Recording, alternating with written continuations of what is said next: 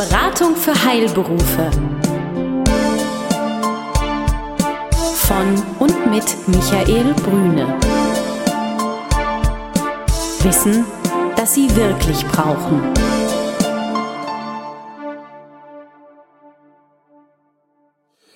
Guten Tag, meine Damen und Herren. Hier ist wieder der Podcast der Beratung für Heilberufe. Mein Name ist Michael Brüne und ich freue mich heute ganz besonders. Zum einen, dass Sie wieder zuhören und zum anderen, dass ich heute bei Herrn Sedlacek sein darf von der SPS Steuern und Recht in Berlin. Guten Tag, Herr Sedlacek. Guten Tag, Herr Brüne. Ja, ich bin hier in Ihren wunderschönen Räumen am Bayerischen Platz und vielleicht stellen Sie sich den Zuhörern noch mal ganz kurz vor. Wir haben zwar schon mal einen Podcast gemacht zum Thema Praxisabgabe, aber die Gedanken noch mal zu erfrischen ist, glaube ich, immer gut.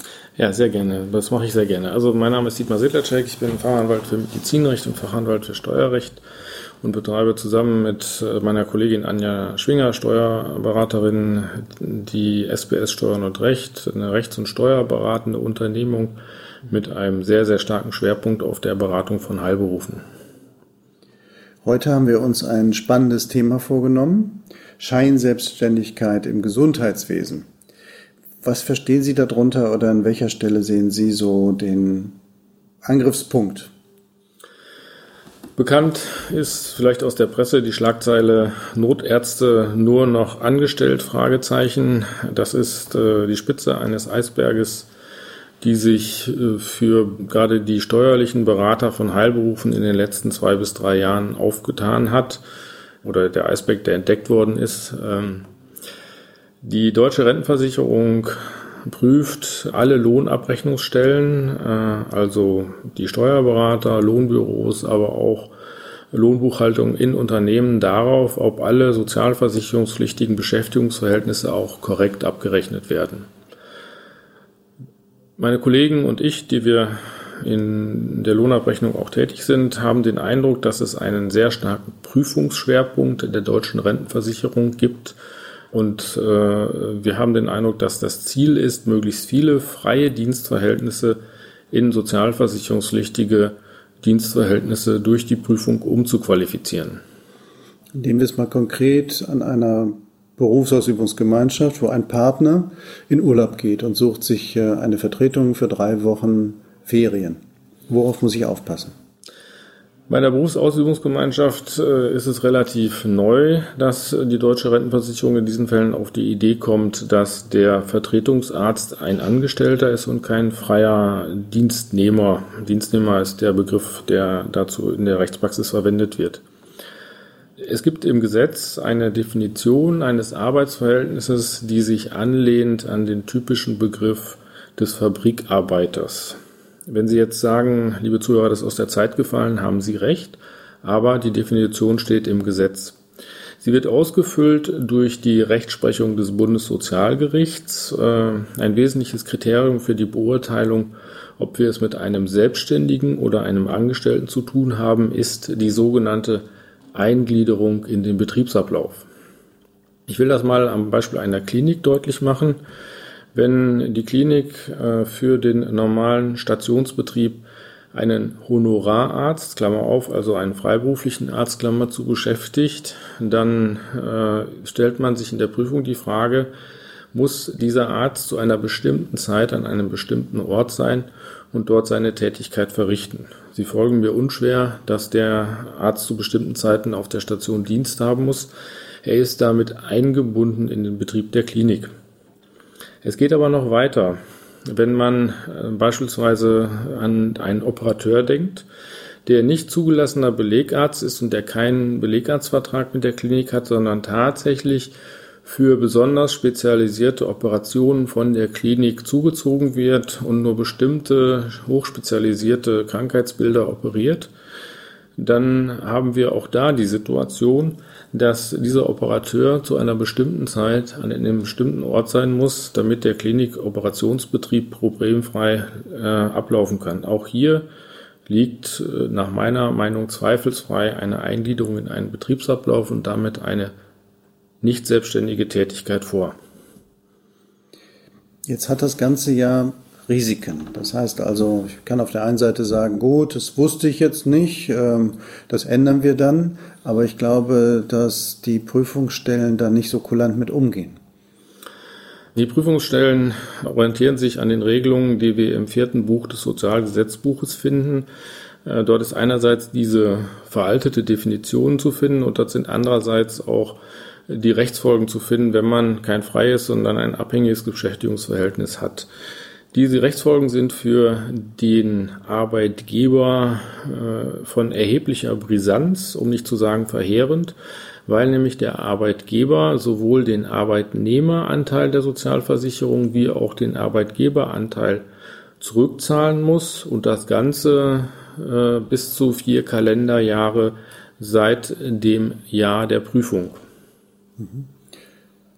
Seit dem Jahr der Prüfung heißt also, wenn das Arbeitsverhältnis vorher nicht bestanden hat, dann muss jetzt auch nicht äh, quasi dafür dann. Nein, wenn das Arbeitsverhältnis, ein, nehmen wir ein einfaches Beispiel. Wir sind im Jahre 2017 der Prüfer der Rentenversicherung kommt und prüft und stellt fest, dass äh, der Honorararzt seit 2015 äh, in der Klinik mehr oder weniger ständig tätig ist, dann würde für das Jahr 2017, für das Jahr 2016 und für das Jahr 2015 ein Nachforderungsbescheid gegen das Krankenhaus ergehen, den gesamten Sozialversicherungsbeitrag, also auch den Arbeitnehmerbeitrag an die deutsche Rentenversicherung zu zahlen. Das heißt 40 Prozent der Bruttohonorare äh, die dem Honorararzt gezahlt worden sind, muss das Krankenhaus nochmal an die Sozialversicherung abführen, wenn nicht die Beitragsbemessungsgrenzen mit den Bruttohonoraren überschritten wurden. Aber das kann im Einzelfall äh, bei diesem Zeitraum sehr schnell für einen Honorararzt einen Betrag von 50.000 Euro ausmachen. Und das, das ist erheblich, liebe Zuhörerinnen und Zuhörer. Ähm, die Frage stellt sich aber für mich, Herr Sedlacek, Sie schauen ja sehr stark aus der anwaltlichen Sicht, man hört das ja heraus auf diese Sache. Meine Frage, das ist ja jetzt seit einigen Jahren schon so, dass äh, das intensiver geprüft wird, aber Sie stellen heute immer noch fest, dass in größerem Umfang das nicht beachtet wird, oder? Ja, das ist leider so. Also die, die Anzahl an, an Arbeitgebern, die mit diesem Thema sorglos umgehen, nimmt Gott sei Dank ab, da also auch in den einzelnen äh, Medien, die nicht für Steuerberater und Rechtsanwälte publizieren, dieses Thema immer wieder aufgegriffen wird. Man geht aber nach wie vor in der einen oder anderen äh, Organisationsverteilung der Krankenhäuser damit etwas nachlässig um. Äh, natürlich gucke ich da als Anwalt drauf, ähm, weil wir in unserer Kanzlei gerade etwa zehn Verfahren begleiten und liegen also in unterschiedlichen Stadien. Zum Teil sind wir noch im Anhörungsverfahren, da kann man noch viel reparieren und das äh, schwierigste Verfahren habe ich übernommen als äh, die Berufung zum Landessozialgericht begründet werden musste. Das ist so ein Stadium, wo es, wo es sehr schwierig ist. Für den Praktiker, für den BAG-Arzt, um mal auf die Ausgangsfrage zurückzukommen, Herr Brüne, heißt das, dass man mit seinem Steuerberater äh, frühzeitig reden muss und den fragen muss, wie er das Risiko einschätzt und das ist aus Sicht der Mandanten natürlich wichtig, wie viel Geld er im Zweifel äh, an die Sozialversicherung zahlen muss. Wenn es um eine Urlaubsvertretung von drei Wochen geht, dürfte das Nachzahlungsrisiko sich in Dimensionen bewegen, die eine gut gehende Praxis äh, nicht so richtig tangiert. Wenn es aber um eine langfristige Beschäftigung eines ärztlichen Kollegen geht, da sollte man schon vorsichtig sein und mit seiner Lohnabrechnung Stelle, seinem Steuerberater oder tatsächlich noch besser mit einem Rechtsanwalt Kontakt aufnehmen, weil die Frage, ob ein sozialversicherungspflichtiges Beschäftigungsverhältnis vorliegt, oder nicht eine Rechtsfrage ist, die äh, die Steuerberater nicht beraten dürfen und für den Mandant wichtig, die Falschberatung in diesem Bereich wird durch die Haftpflichtversicherung eines Steuerberaters nicht abgedeckt. Wenn ich es richtig raushöre, ist Ihre klare Empfehlung, äh, verzichten Sie weitgehend auf Honorarkräfte im Gesundheitswesen oder wie würden Sie es formulieren? Nein, die Empfehlung würde ich so klar nicht aussprechen, weil äh, wir nach der äh, jüngsten Rechtsprechung des Bundessozialgerichts, also der letzten zwei Jahre, auch klare Kriterien genannt bekommen haben, unter welchen Bedingungen man freie Mitarbeiter beschäftigen darf, auch im Gesundheitswesen. Es setzt allerdings aus Beratersicht eine differenzierte Auseinandersetzung mit dieser Rechtsprechung voraus. Das heißt, so populäre Kriterien, wenn ich mich so ausdrücken darf, wie der hat doch mehr als zwei Arbeitsverhältnisse oder der ist äh, selbstständig krankenversichert oder der hat eine eigene Rentenversicherung, spielen leider für die Beurteilung, ob ein angestelltes oder ein freies Dienstverhältnis vorliegt, nur eine äußerst marginale Rolle. Bedauerlicherweise setzt die Beantwortung dieser Frage tatsächlich intensive Kenntnis der einschlägigen Rechtsprechung des Bundessozialgerichts voraus. Zum Thema Rechtssicherheit noch eine kurze Frage. Im Vorgespräch hatten Sie noch einen weiteren Gedanken, wie wir Rechtssicherheit erlangen können. Ja, richtig. Ähm, es gibt noch außerhalb der anwaltlichen äh, Beratung gibt es noch einen anderen Weg.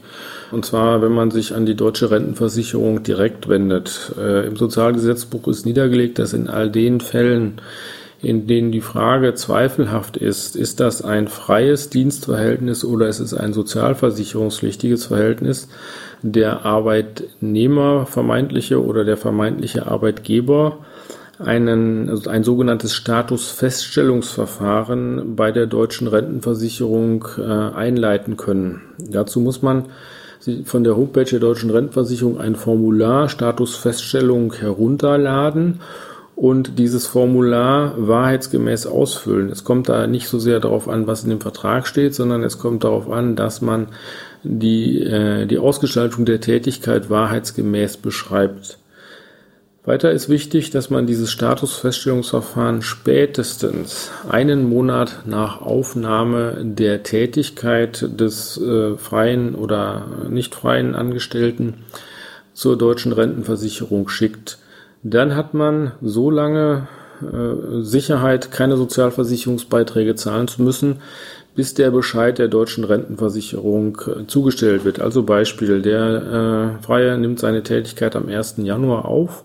Man stellt noch im Januar den Antrag auf Statusfeststellungsverfahren und im Mai ergeht der Bescheid, der Freie ist tatsächlich angestellt, dann muss erst ab Mai, also dem Monat der Bekanntgabe der Entscheidung der deutschen Rentenversicherung, Sozialversicherungs, ein sozialversicherungspflichtiges Beschäftigungsverhältnis durchgeführt werden und auch erst ab dann müssen Arbeitnehmer- und Arbeitgeberbeiträge zur deutschen Rentenversicherung und zu den anderen Zweigen der Sozialversicherung gezahlt werden. Das bedeutet also, wenn man sich nicht sicher ist, sollte man einen spezialisierten Anwalt oder auch Sie direkt ansprechen, um eben äh, sich da zu vergewissern, passt das, passt das nicht. Am besten vorher, bevor das Kind in den Brunnen gefallen ist. Denn hinterher, hinterher können Sie nur noch ähm, an den Auswirkungen vielleicht etwas machen, wenn überhaupt. Meistens kann man hinterher nicht mehr so viel machen, weil es auf die konkrete Ausgestaltung des Dienstverhältnisses ankommt. Und ja, die klare Empfehlung ist, einen spezialisierten Juristen mit diesem Thema zu befragen. Es sollte ein Anwalt sein, weil leider Steuerberater, die häufig sehr hohe Kompetenz in diesem Bereich haben, es nicht beraten dürfen und die Haftpflichtversicherung es nicht abdeckt. Ich würde mich selbstverständlich freuen, wenn Sie zu uns kommen. Keine Frage. Lieber Settlercheck, Scheinselbstständigkeit im Gesundheitswesen ein brisantes Thema, ein Thema, was für viele im Nachgang äh, teuer werden kann, insbesondere wenn man Geld ausgeben muss, was man zu Anfang nicht kalkuliert hat, als Überraschung. Und viel schlimmer als eine Steuernachzahlung, weil da hat man das Geld ja vorher verdient. In dem Sinne ist es einfach nur Geld, was weggeht, was man vorher hätte kalkulieren müssen. Ich danke Ihnen sehr für Ihre Gedanken zu diesem Thema. Sehr gerne. Und äh, wenn ich es richtig verstanden habe, publizieren Sie auch darüber und äh, halten auch Vorträge. So ist das, ja. Und ich freue mich sehr, wenn über Ihre Webseite, die wir einstellen, die Zuhörer auch sich hier nochmal vertieft informieren können. Vielen Dank. Danke Ihnen. Besuchen Sie uns im Web. Mehr Informationen finden Sie unter www.beratung-heilberufe.de